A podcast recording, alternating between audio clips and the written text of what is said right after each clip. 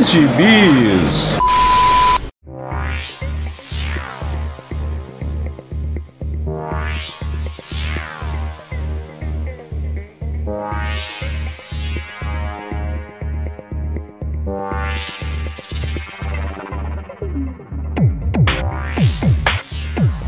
E aí, jagunçada, bem-vindos a mais uma edição do Pilha de Bis, o seu podcast semanal do site Arte Final. Acesse lá www.artefinalhq.com.br para todas as edições do Pilha de Bis, dos Sete Jagunços, do Omniverso, do A Pilha do Aranha e do Avante Vingadores. Nós estamos também em todas as redes sociais, é só procurar por arroba artefinalhq no Twitter, no Instagram e no YouTube. E nós estamos também no Deezer, no Spotify, no iTunes, no Google Podcasts, no seu agregador de podcasts favorito e agora também no Orelo. Caso você ainda não tenha um agregador pod de podcast favorito, eu te aconselho a experimentar o Orelo, que ele acaba também ajudando e nos remunerando por cada audição que você faz por lá. Então, considere nos ajudar assim. Aliás, caso queira nos ajudar, além de comprar seus gibizinhos pelos nossos links da Amazon, você também pode nos mandar um pix de qualquer valor para o e-mail artefinalhq@gmail.com. Eu sou o Marcos e aqui comigo hoje não é Maurício Dantas, é Joel Moraes. Aqui pronto para apedrejar quadrinhos ruins. Olha aí, nós não temos o nosso reclamão oficial, mas temos um reclamão substituto, né, Joel? O universo ele providencia, né? O universo abomina o vazio, né? Então, na falta do Maurício. o universo conspira pra, para que é, reclamemos de gibizinhos ruins, né? Segundo Maurício, a reclamação tem que continuar. É verdade. Vamos, vamos então aproveitar e captar todo o seu ódio desse gibizinho que você quer falar hoje, Joel. Cara, é com muita tristeza que eu falo que eu me decepcionei com o saudoso lendário Mark Grunwald, cara que fez uma carreira fantástica na Marvel como editor, teve uma fase muito, muito consagrada do Capitão América e que tinha um título dele que eu nunca tinha lido, nem eh, impresso e nem por vias extraoficiais. O Esquadrão Supremo. A Liga da Justiça da Marvel. Justamente. É uma, uma, uma maxi-série em 12 partes, foi lançada entre 85 e 86, e que eu sempre via aquele, aquela exaltação, né? É, é, é praticamente o Watchmen da Marvel, tinha toda aquela coisa, e ele oh. realmente se... Pre... É, veja só, né? E ele se pretendia realmente ser uma coisa tipo o Watchmen. Mas aí é, você já devia desconfiar, porque quando alguém fala que esse é o Watchmen de alguma coisa, você já desconfia, né?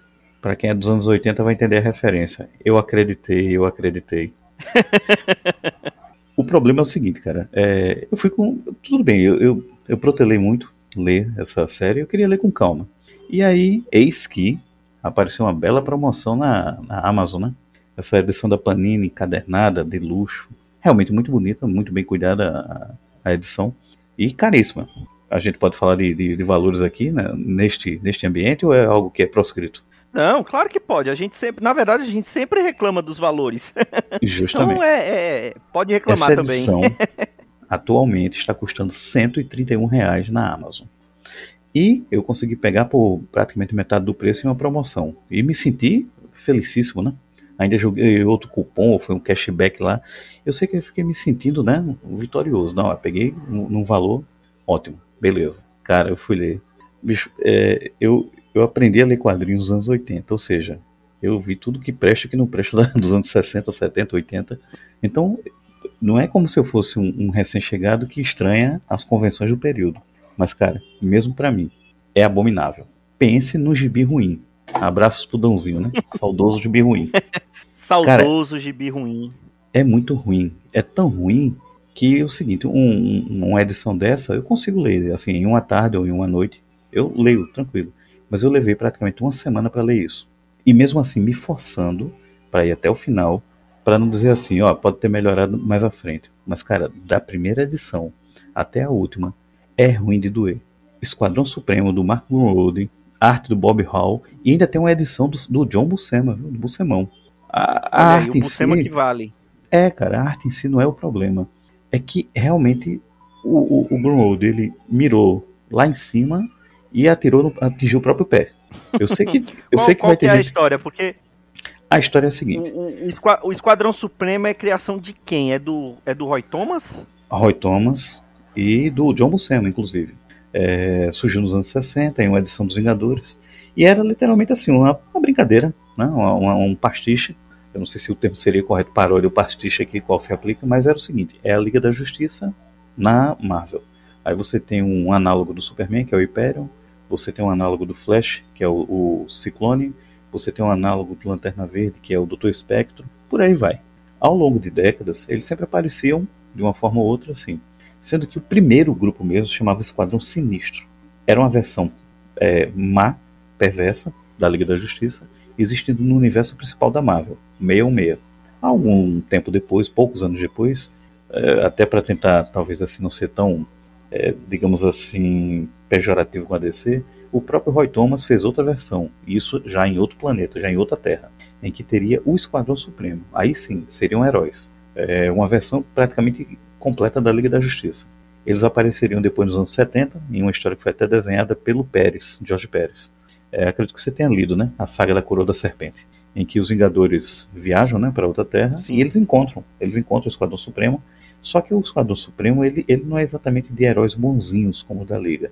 Eles são cheios de falhas, tal. Eles são Marvel, né? Eles são é a Liga da Justiça Marvel, mesmo nessa versão boa. Eles continuam aparecendo em histórias do Thor, dos Defensores e nos anos 80, de 85 a 86, é, o, o Mark Greenwood tentou fazer algo mais. Ele tentou fazer uma história séria com eles.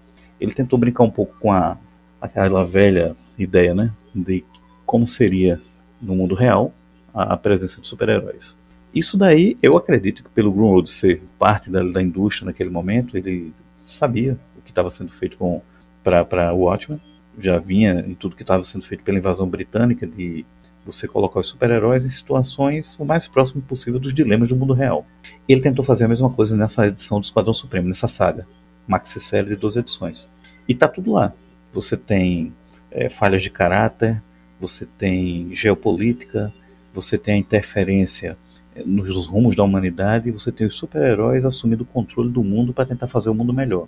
Eles se tornam ditadores bonzinhos, por assim dizer, se é que existe isso. Só que aí o problema, cara, é que além das histórias serem é, é, mal elaboradas, é, é uma coisa amadorística, que é até estranho para algum road. Você tem assim é, é, histórias, por exemplo, tem uma edição acredito que é 5 a 6, em que um dos personagens ele está com um dilema, eu não vou dar spoilers, mas é um, é um problema de saúde gravíssimo, e quando chega em determinado ponto, a história termina com o personagem no último quadro. E de rodapé, onde estaria o continua ou o fim, você tem um, uma pequena caixa de texto afirmando que o personagem morreu semanas depois, é, assim, off-panel, totalmente. Ou seja, é, é uma história que é totalmente mal ajambrada, é, é horrível. Mas você, você chegou a pesquisar se esse final foi exatamente o que o Grunwald quis, ou se foi, teve alguma interferência editorial para encerrar o título, alguma coisa nesse sentido? Cara, é, por tudo que se sabe, pela a influência que ele tinha naquele momento, pela autoridade que ele próprio tinha, eu acredito, eu não vi nada provando ou indicando isso, mas eu acredito que não. Eu acredito que foi tudo, ele teve uma liberdade criativa grande. E assim, ele tenta, ele tenta o tempo todo botar dilemas assim bem cruciais, ele joga os personagens assim em situações assim de vida ou morte ou de sinuca de bico mesmo. Só que, cara, ele não consegue desenvolver bem. O problema é esse. A proposta tá lá, a premissa tá lá, você percebe o que ele está tentando fazer, mas ele não consegue. Todas as histórias, cada uma das edições, ou termina piegas, ou termina mal elaborada, mal concluída, cada um desses 12 episódios. No geral, o que você tem é, é, é um, uma sensação permanente de frustração para o leitor, pelo menos para mim. Você não encontra ali o que está sendo prometido para a conclusão, o que você imaginaria. E você não encontra também um mínimozinho assim de apuro, de capricho narrativo, é, de caracterização. Tem momentos assim que parece aqueles filmes de TV que a gente assistia nos anos 90, que passava na sessão da tarde, que eram filmes americanos para TV. Alguns, inclusive, que eram assim toscos até você dizer chega. É aquela coisa bem, bem, bem rasteira mesmo em termos de narrativa. Então, agora para você ver, eu, eu não sei, eu acho que tem a ver com o, o culto foi feito em relação ao Grunwald, pelos acertos que ele teve, como eu falei, Capitão América e outros, pelo fato de ele ter sido editor, e pelo fato dele ter, infelizmente, morrido muito jovem ainda. E isso criou, assim, um, um, um respeito, né? As pessoas, tipo, Alex Ross. Alex Ross, ele, ele ilustra a capa dessa edição. É uma capa muito Sim. bonita. E o Alex Ross tem, eu já vi em entrevistas ele falando que essa história do Esquadrão Supremo para ele está entre uma das melhores que ele já leu tal. Não tem como, cara. Só se ele leu medicado, ele estava dopado, ele estava, não sei, embriagado, porque é horrível. A história é muito ruim. Eu fiquei frustrado. É, e, assim, o, o Esquadrão Supremo, ele acabou sendo utilizado outras vezes depois disso, né? É, você falou que aí se passa num outro universo, mas aí é, é, alguns personagens é, vêm para a realidade meio meia, né? E, e, acabam participando de outros é, de outros grupos. Salvo engano, o Falcão Noturno acaba fazendo parte de uma formação dos defensores, né? É, tem, tem, algumas participações. O, o, o, Hickman usou o Hyperion, né, na passagem dele pelos Vingadores. Ele foi um dos personagens ali na toda aquela construção dos Vingadores do Hickman que culminou na, nas Guerras Secretas. Só que talvez a, o, que o, o, o que tenha chamado mais atenção ultimamente foi a versão do Straczynski, né, o Poder Supremo que é o Dãozinho carinhosamente a, a apelida de Poder Sonolento, né? É, você que tá certo. que não terminou. Isso, você tá certo assim no, no, plano geral que você apresentou de que os personagens, os conceitos foram usados e reutilizados e reinterpretados nos últimos 30 anos na Marvel, mas com um adendo. A maior parte dessas versões são versões variantes, vamos dizer assim. Que, por exemplo, o Hyperion que você falou aí que o, o, o Hickman, Jonathan Hickman usou nos Vingadores, era outro Hyperion de outra terra. Não era o primeiro do Esquadrão Sinistro, não era o segundo que foi do Esquadrão Supremo da história que eu falei do Pérez, do, da, da Coroa da Serpente, que não é o mesmo desse Esquadrão Supremo que eu estou falando agora de, do, do Grunwald, e o Falcão da Noite também. Às vezes, o que está participando dos defensores é o da própria Terra é, é, da própria Terra 66, porque ele tem laços com, depois é explicado, retconiado, que ele tem laços inclusive com Mephisto. Esse daí ele participa. Tem uma participação do Esquadrão Supremo em uma história do Kurt Busiek com o, o George Pérez, em 98 ou 99, por aí, que foi naquele momento do Heróis Renascem. Heróis, não, não, é, Heróis Renascem não, é a saga posterior, né? Que é Heróis... Heróis Retornam. Isso, Heróis Retornam. É, eles aparecem em duas histórias que a Abril cortou. A Abril não publicou aqui. Quem publicou tempos depois foi a Panini, naquela Wizard Brasil. Eu não sei se você lembra desse fato. A Wizard Brasil, ela lançava é, edições no meio. A Panini começou a lançar algumas edições no meio. E lançou duas partes, que eram um anual e uma edição do, dos Vingadores, com o Esquadrão Supremo. Tempos depois, teve esse que você falou, que foi do Straczynski, né? Que é o, o Esquadrão Supremo que aí seria Poder Supremo, né? O nome Poder Isso. Supremo já é outra versão, outra variante em um universo que se pretendia ser mais sério do que o Atman até. O, o Straczynski confundiu isso com personagens fazendo sexo dentro do guarda-roupa, falando palavrão, a Princesa do Poder, né, que seria a versão da Mulher Maravilha andando pelada, ele achava que isso era muito adultão, né? Enfim. Eu realmente eu também eu não gosto realmente Quase a, a Peppa Pig falando, né? Quase a Peppa isso, Pig. Nossa, isso, isso, é muito adulto. Tempos depois, muito tempo depois é que tem essa versão do, do Jonathan Hickman com um Hyperion, que é o Hyperion de uma terra que foi totalmente devastada durante as, as incursões, né? Aquele conceito das incursões. Para além disso, depois que teve a Guerra Secretas, do, a Guerra Secreta né, do, do, do Hickman, e que teve o, o, reboot, né, o reinício do universo Marvel, teve outro Esquadrão Supremo, que eu não sei se você lembra, que foi do James Robson com arte do Leonard Kirk. Que esse esquadrão saiu aqui no Brasil até naquelas edições é, lombada quadrada, que era do, acho que era o Universo Marvel, acredito que seja isso. Pronto. Isso. Essa, essa já versão... era uma época que eu não estava colecionando essas edições, Pronto. mas eu lembro Muito legal essa série, muito legal essa série. É, é, muito boa mesmo a arte do Leonard Kirk. Eu lembro o texto do James Robson, era muito legal mesmo. Só que essa daí gera uma versão do Esquadrão com versões múltiplas de múltiplos universos. Eles tinham se reunido para se vingar do Namor. Porque o Namor, durante a, a fase dos Novos Vingadores, ele tinha formado um grupo chamado a Cabala, que já era uma segunda, a Cabala 2, né, por assim dizer, que era formada pelo Thanos, aqueles aqueles tenentes do Thanos e mais, eu acredito, mais dois ou três personagens. E eles iam de planeta em planeta Terra, quando ia acontecer uma incursão, e causavam um genocídio global. Eles destruíam aqueles planetas. Em alguns desses Sim. planetas, tinha sobreviventes do Esquadrão Supremo. Eles se juntaram nessa série do, do, do James Robson, e a primeira missão deles foi essa. Foi se vingar do, do Namor. Que é uma, uma, edição bem brutal e termina com o Namor sendo decapitado.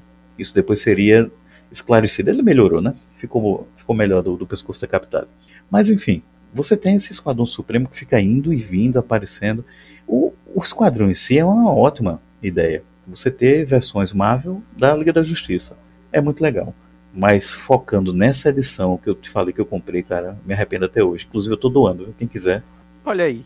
Bom, nesse precinho até eu vou querer ler esse negócio aí. Depois a gente Tire conversa isso sobre isso. Tire isso de perto de mim. e você? Então, já que você falou de um, de um gibi antigo, eu vou falar de um gibi novinho. Saíram só duas edições até agora, é, mas eu ainda não li a segunda edição, então eu vou falar apenas do número 1. Um, mas eu tenho certeza que você leu esse gibi, porque você é, compra todos os lançamentos da semana no Comixology. Então eu vou. Eu vou. Coffee, coffee, eu Quero ver isso com você, quero falar com você, ver o que você acha também desse. Que é o novo gibi do Lanterna Verde, né? Dentro daquela iniciativa Down of DC, né? O, é, o alvorecer, né? Da, da, da DC. É. É, que é que é escrito pelo Jeremy Adams, que é o que tava, estava ali no, no gibi do Flash. Arte do Shermânico, que a gente já falou dele aqui algumas outras vezes, eu gosto muito dos desenhos dele. E, e além das, das, histórias principais, que é essa, esse gibi do Lanterna é estrelado pelo Hal Jordan, tem as histórias backup, que é escrita pelo seu escritor favorito, o PKJ, o Philip Kennedy Johnson, com arte de um desenhista que eu nunca ouvi falar, que é o Montus. É, são as historinhas backup que a, a que estão saindo na, na revista do Lanterna Verde. E aí, qual é a, a premissa que eu já vou dizendo para você, vai, você vai ficar bem embasbacado com essa premissa. É algo que nunca se viu na história dos quadrinhos. O Hal Jordan brigou com os. brigou com a, a, a direção dos Lanternas Verdes, que não é mais feita pelos Guardiões do Universo, né? Hoje é aquela coisa dos uh, Planetas Unidos, né? Que Joel tão tanto gosta desse conceito dos Planetas Unidos, né?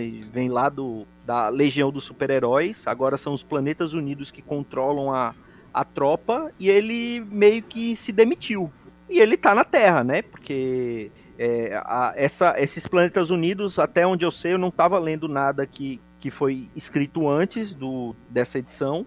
É, declarou lá o setor o setor 2814, que é o setor onde fica a Terra, é, ele, é, ele é inseguro. E porque ele e é, e é uma, uma ameaça, né? um, um ponto fraco para o universo. Então ele acaba pegando todos os lanternas verdes terráqueos e distribuem né, em outros setores. Só que ninguém sabe exatamente por que, que eles fizeram isso. E aí o, o, o Hal Jordan ele acaba se demitindo e voltando para a Terra. Só que aí ele começa a, a, a história como Lanterna Verde e tal, e, e a, toda a população de Coast City é, ficando feliz porque o, o, o, herói dele está de volta tal.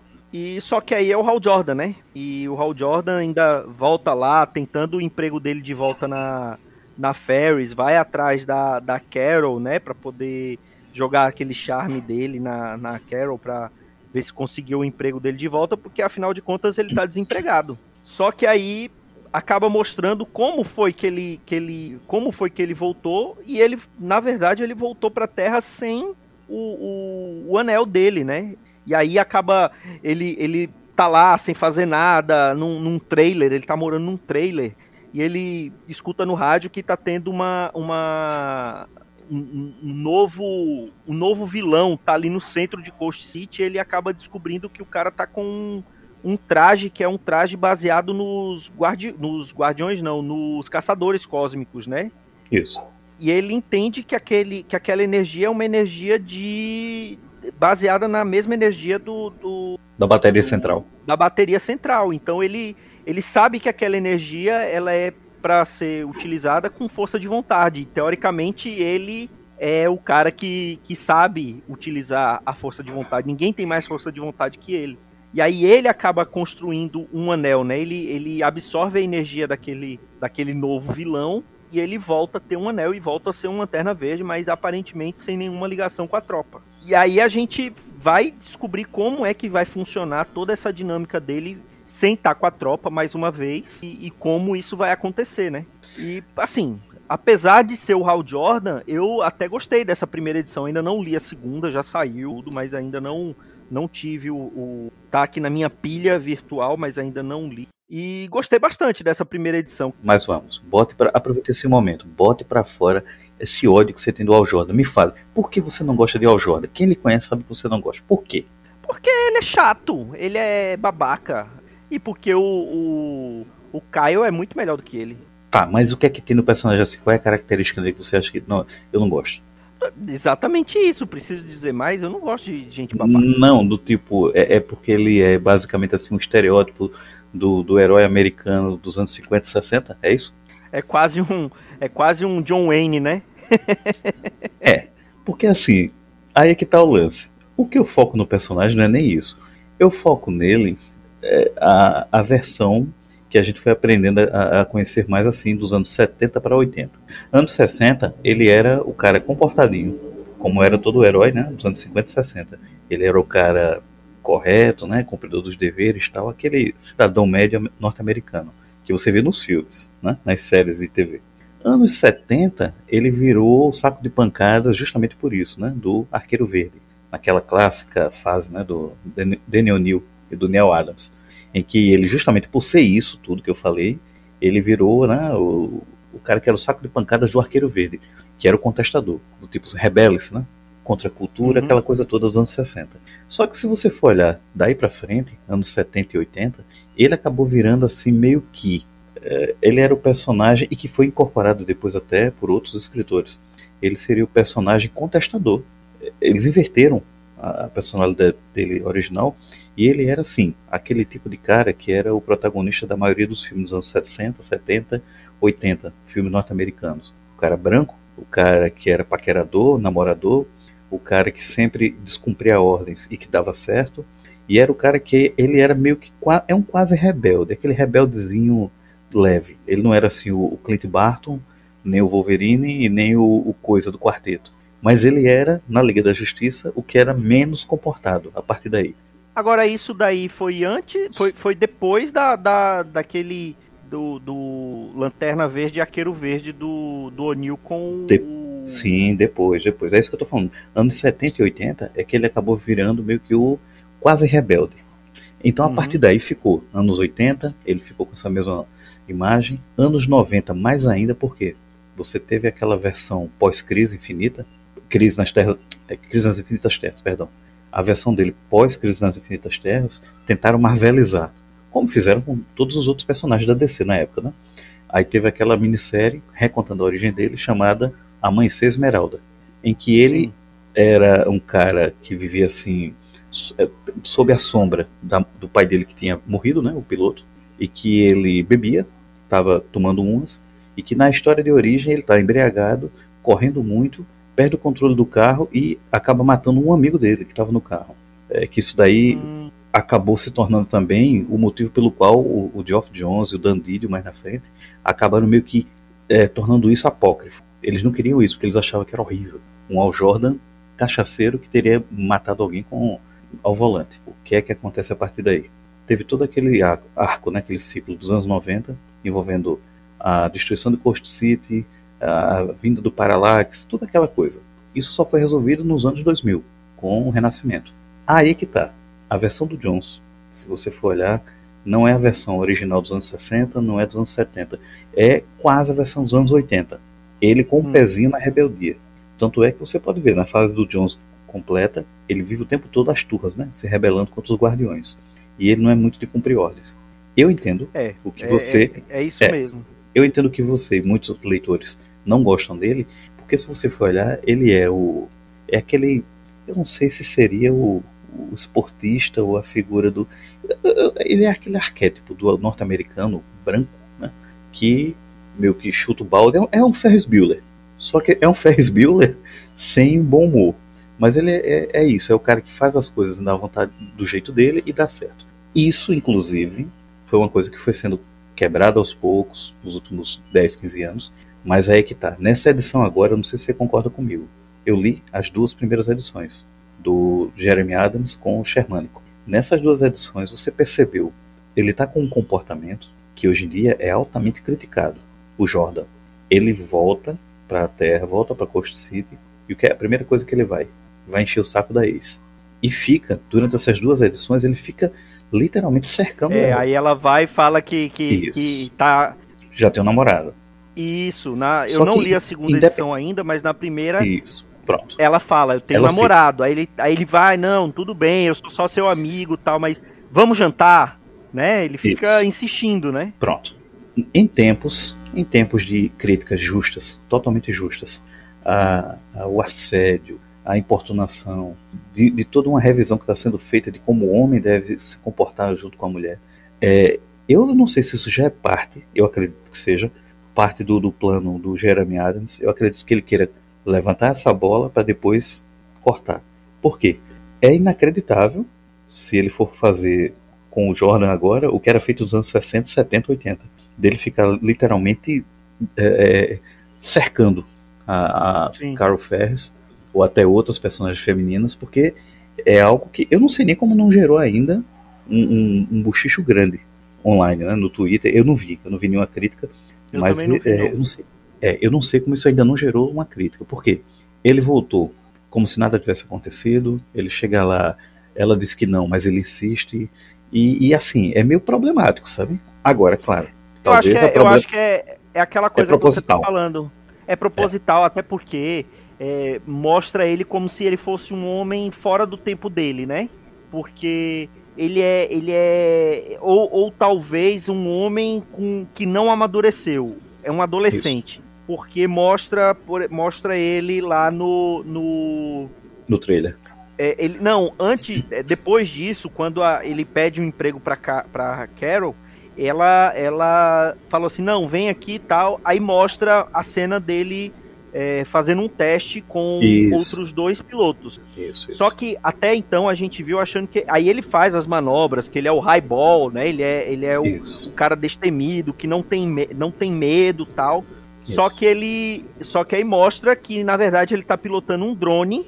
E aí a, a, a Carol fala, ó, a gente. Ele, ele, ele reclama, porque fala que que é porque é um drone, que se fosse num, um avião tal, seria muito mais. É, é, que aquilo ali é brinquedo, que um avião real é que sim. E a Carol falando, é, é, Raul, é, o, o que está sendo vendido agora é esse tipo de esse tipo de aeronave, então é isso que a gente vai fazer. Então você precisa se atualizar. Isso. E ele meio que não, não gosta daquilo, né? Então eu acho que talvez essa essa essa faceta mais é, incorreta ou politicamente incorreta do personagem, algo que lá nos anos 80, anos 90 era algo aceitável e, e hoje não é, é justamente para poder mostrar que ele, é, que ela fala, né, ele passa muito mais tempo fora do planeta do que dentro, então meio isso. que ele não tem acompanhado a evolução da sociedade nesse período que ele ficou fora. Isso. Pode ser isso também. O ponto para mim é que é o seguinte: eu não sei se você já reparou, se você observou uma coisa sobre o Al Jordan, se você for olhar de uma forma bem comprimida a linha de tempo dele. Nas histórias dele, na mensal dele, ou mesmo histórias de equipe, ele só se comporta como se fosse um adolescente é, ou um adulto imaturo na presença de outros personagens. No caso, os Guardiões de Oa, que são os superiores dele, né, na tropa, ou alguns membros da Liga da Justiça. Enfim, ele ele sempre tem isso. Agora, quando ele está sozinho, enfrentando alguma dificuldade, ou enfrentando inimigos, ou numa missão, ele, ele tem um comportamento diferente. Ele é mais centrado, ele é mais maduro, ele é uh, apenas alguém determinado. Ele improvisa quando é necessário. Eu, eu, eu, eu percebo isso. É meio que uma característica dele. Acabou sendo mal utilizado, por exemplo, nos 952, Sim. naquela origem da Liga da Justiça horrível do Geoff Jones com o Jim Lee, em que ele é praticamente um pateta. Ele não é só imaturo, não. Ele é um lesado. Ele fica o tempo todo é, arrumando confusão com os outros membros da equipe. É assim, é uma imaturidade forçada até demais. Eu não gosto dele assim. Eu gosto dele dessa forma como eu te Sim. falei. Eu, e é por isso que eu gosto do personagem. Ele acaba em equipe ou com outros personagens gerando um nívelzinho de atrito. Porque enquanto o melhor amigo dele na Liga da Justiça, vamos lá, é o Barry Allen, né, o Flash. Enquanto ele é o careta, é o comportado, é o certinho, é o nerd, é o cientista, o, o, o Barry, o, o, Jordan, parece que, principalmente com o Barry, ele faz o, de tudo para ser o, o, oposto. Ele acaba sendo o descolado, o paquerador, o, o, digamos assim, o indisciplinado. Então você tem isso em alguns momentos. E acaba funcionando, você gera uma dinâmica tal, quando a coisa é bem comedida. Mas é como você falou aí. Agora, o, o Jeremy Adams está tentando fazer isso novamente com ele. O grande problema para mim nessa abordagem, e pode até funcionar para novos leitores, é que a gente já viu isso várias vezes. Muitas Sim. vezes. E do tipo. Não, é aquela teve... coisa, o gibi, esse gibi não tem nada de novo, mas. Nada. É, isso não significa que seja uma coisa ruim. Não, Pode porque o Jeremy Adams. É, o Jeremy Adams, por exemplo, ele encerrou agora uma fase do Flash que eu gostei muito. E não teve nada Sim. de inovador, não teve nada de é, fantástico. Não, ele simplesmente contou boas histórias. E olhe que ele contou histórias pela primeira vez. Eu, se você discordar de mim, ok. O Jeremy Adams conseguiu contar, acho que durante três anos, na mensal do Flash, a, as histórias do Wally West do desenho animado. Porque aquele Wally West ali, eu nunca tinha visto ele nos quadrinhos. Ele brincalhão, ele ele é até leve demais, junto com a família. Não é o Wally West da época do Wade e nem do Jones. É um não, Wally é. West, é. é o Wally West mais parecido possível com o desenho animado. Então, o Jeremy Adams ele sabe fazer o seu lereado. Em relação ao Jordan, talvez até funcione com novos leitores. Eu estou gostando das duas edições que eu li, gostei. Só que o problema para mim é o seguinte: a caracterização para mim está sendo meio que requentada do tipo, não tem muita lógica o Jordan tá se comportando dessa forma agora. Ah, para mim não tem, porque não é uma continuidade do personagem. Para mim é, é, o seguinte, ele já alcançou vários níveis de maturidade e agora tá meio que regrediu. Uhum. É, vamos ver. Eu, eu, como eu falei, eu tô com a segunda edição aqui na, na pilha para ler, vou ler em breve, mas eu vou tentar acompanhar esse gibi porque é, o que eu, o, o comecinho que eu li eu gostei. Mas eu quero falar rapidamente bem rapidamente mesmo, sobre essa história backup do, do John Stewart. Stewart. Isso. E eu, eu também gostei, porque ele mostra o John voltando para a Terra, né? Ele encontrando com a mãe dele e tal, é, ali ajudando, ajudando ela. E tem uma, uma tem uma passagem que ele que até coloca assim: outro universo, outro tempo. Então é, a gente não sabe exatamente se esse outro universo é o sentido literal, é uma outra uma outra terra, ou é. se. É. é. Ou se é um. Ou se é tipo. É, parece que é num outro universo porque é no futuro, porque aqui ele coloca outro tempo, né? Então, é, mas parece que é uma coisa tão diferente do que tem hoje porque é um futuro. Mas aparece uma versão do Guy Gardner, né? Ali já mais velho, morrendo. Isso, um, isso. Um, um, um, outro Lanterna Verde, né? Um, Lanterna Verde mais novo, que é, é que ele tem até uma outra é, ele fala assim que a, o, o, Guy, o Guy até fala, né? Falando assim, ó, o, o, Kai, o Rainer mandou você para mim porque ele viu alguma coisa em você desse lanterna desse lanterna verde novo, né? E aparentemente ele até ele ele o, o, o, o juramento dele é diferente, né? Ele fala, eu sou a lanterna na, na escuridão, né? Quando ele é, tá recarregando entendi. ali a bateria eu entendi que isso aí se passa em outro universo realmente. Até porque, se você olhar, é um negócio que é meio de cavalaria, um negócio meio medieval, como se fosse uma coisa retro, é, é, medieval, mas no futuro. Tanto é que eles têm uma coisa meio assim de. de, de é, eu estou esquecendo o termozinho aqui, mas que é de cavalaria, é de que você tem, na época dos cavaleiros, da Távola Redonda, essa coisa toda tal, de você ter algumas coisas assim meio poéticas, a maneira como eles falam é meio medieval, aquela coisa. Eu acho que é outro universo. É, eu, eu, sinceramente, cara, eu, eu queria muito gostar do, do, do Philip Johnson, mas até agora eu não vi uma, uma história daquele cara que eu gostasse. Em Action Comics, para mim, dele tá uma desgraça, desde o começo. Aquele arco do, Mundo Bélico, agora em Metrópolis. Eu não estou conseguindo gostar de nada dele. Mas quem sabe ele me surpreenda agora no, no John Stewart, né? Que aí sim, vou te falar. É um Lanterna Verde que eu acho que merecia, merecia realmente assim, um, um destaque maior, um resgate maior, porque ele conquistou toda uma fanbase dos anos 2000. Porque o desenho da Liga da Justiça com ele Sim. fez por ele o que nunca fizeram nos quadrinhos. Ele realmente ele é o É Lanterna pra, Verde. pra aquela garotada que acompanhou. Pra aquela, aquela garotada que acompanhou pelo desenho, ele é o Lanterna Verde, né? Não é o Hal, não é o Caio, não é o Isso. Guy, né? É ele. E ele com uma personalidade bem definida, que acabou sendo também incorporada nos quadrinhos Pois é. posteriormente, de ser o, o, o, o militar sisudo, né? É o cara que é determinado tal. Você tem, ele é totalmente diver- diverso da personalidade do, do Jordan, do Gardner, do Reiner, enfim, e funciona muito bem. Ele realmente merece. E pelo que eu sei, eu não sei se eu entendi errado. Ah, ele tá como backup na mensal do Jordan, mas parece que ele vai ter uma mensal própria. Não sei se você confirma, confirma isso. Eu, eu acredito que sim. Eu acredito Né? que sim. Parece que é isso mesmo, ele vai ter uma mensal Agora eu não própria. tenho certeza se é o se é o PKJ escrevendo, mas eu acredito que eu vi alguma coisa nesse sentido, sim. Torço para que não seja. Bom, com essa palavra de alento, a gente pode encerrar, né, Joel? Lembrando, por favor, ignorem Esquadrão Supremo, não presta. Mas se vocês quiserem saber por sua própria conta e risco, o link para você comprar essa obra está aí no post. Então, é, leiam para poder ou concordar ou discordar do Joel. Mande aí as suas impressões é, no nosso Twitter, no Twitter do Joel. Fale aí o que, que você acha de Esquadrão Supremo e também falem aí o que, que vocês estão achando do Lanterna Verde novo do Jeremy Adams. Semana que vem estaremos de volta com mais um Pilha de Bis. Um grande abraço e tchau.